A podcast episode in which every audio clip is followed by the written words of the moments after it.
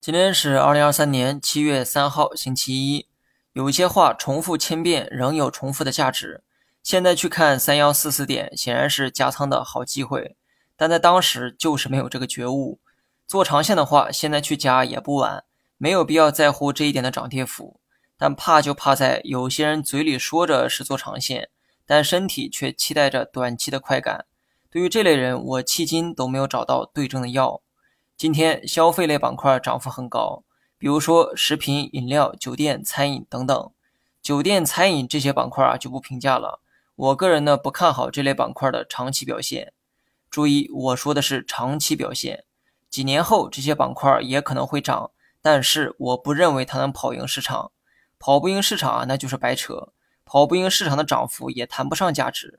食品饮料经过一轮下跌，其估值又来到了去年十月末的低点。长期呢，我比较看好这类消费股的价值。至于短期走势，或许还有波动，但在目前的估值下，继续下跌的空间也比较有限。只要不是重仓的话，可以适当的去配置哈。至于这个适当，就看个人理解了。最后呢，说一下大盘，连续两根大阳线大幅垫高了底部空间，或许短期有调整的可能。但整体走反弹的路线应该不会改变。我目前的仓位呢相对较高，所以我更倾向于持仓待涨。目前的经济面比较弱，不能期望股市啊迎来大涨。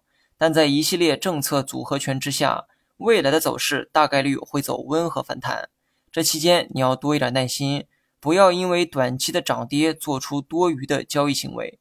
记住，市场用于涨跌的时间很短，多数时间都是无意义的震荡。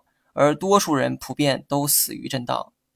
好了，以上全部内容，下期同一时间再见。